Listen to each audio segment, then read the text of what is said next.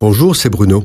Merci d'écouter ce podcast. N'oubliez pas de vous abonner et d'activer les notifications afin d'être averti chaque semaine des prochaines sorties. La science connectée s'est résolument engagée dans l'hypercommunication, les réseaux numériques et le développement de l'intelligence artificielle pour remplacer les hommes par les machines. La question est de savoir si cette technologie omniprésente est un facteur d'équilibre pour l'humanité.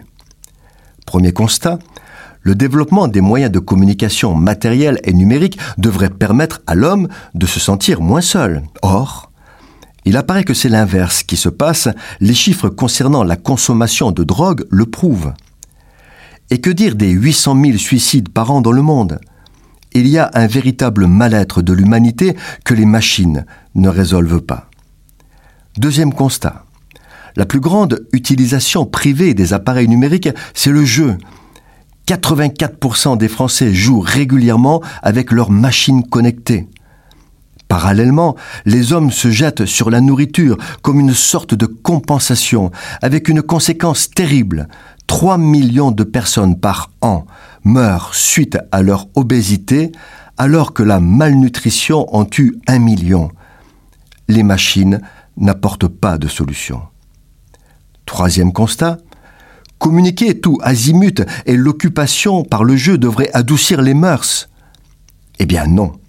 Par exemple, en 2012, les actes de guerre ont tué 120 000 personnes. Or, 500 000 personnes sont décédées dans le monde à la suite d'actes de violence, meurtres, maltraitance, tireurs fous, etc.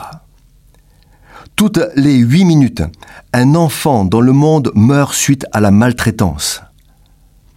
Les transhumanistes ont compris qu'à ce rythme-là, l'humanité est condamnée. Ils sont convaincus que le seul moyen de la sauver, c'est dans un premier temps de sélectionner par eugénisme les meilleurs d'entre nous, puis intégrer l'homme à la machine. Leur raisonnement est abominable. Le diable est un illusionniste pour ne pas être trompés par l'illusion du monde et suivre euh, ce qu'il faut, les chrétiens doivent plus que jamais s'accrocher aux valeurs de la Bible. La communion fraternelle est une de celles-là. Plus que jamais, les hommes ont besoin d'humanité, de contact, de proximité. Les hommes ont besoin de se voir, se toucher, sentir et ressentir. Dans la présence de l'autre, il y a bien plus que ce qui est visible. La communion fraternelle dans l'Église apporte tout cela.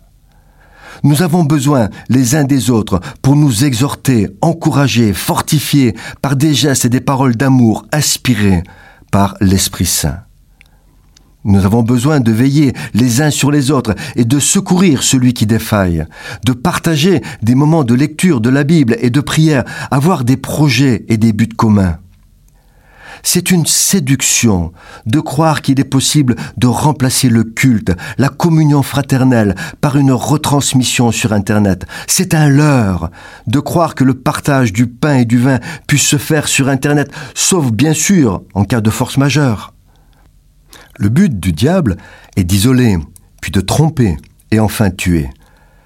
Cela ne veut pas dire qu'il faille abandonner ces moyens de communication. Au contraire, il faut occuper le terrain et ne pas laisser toute la place au mal. Mais il ne faut pas en être dupe. Nous devons proclamer encore et encore que rien ne peut remplacer la communion fraternelle dans l'Église. Cette chronique a été produite par Bruno Oldani et Jacques Cudeville.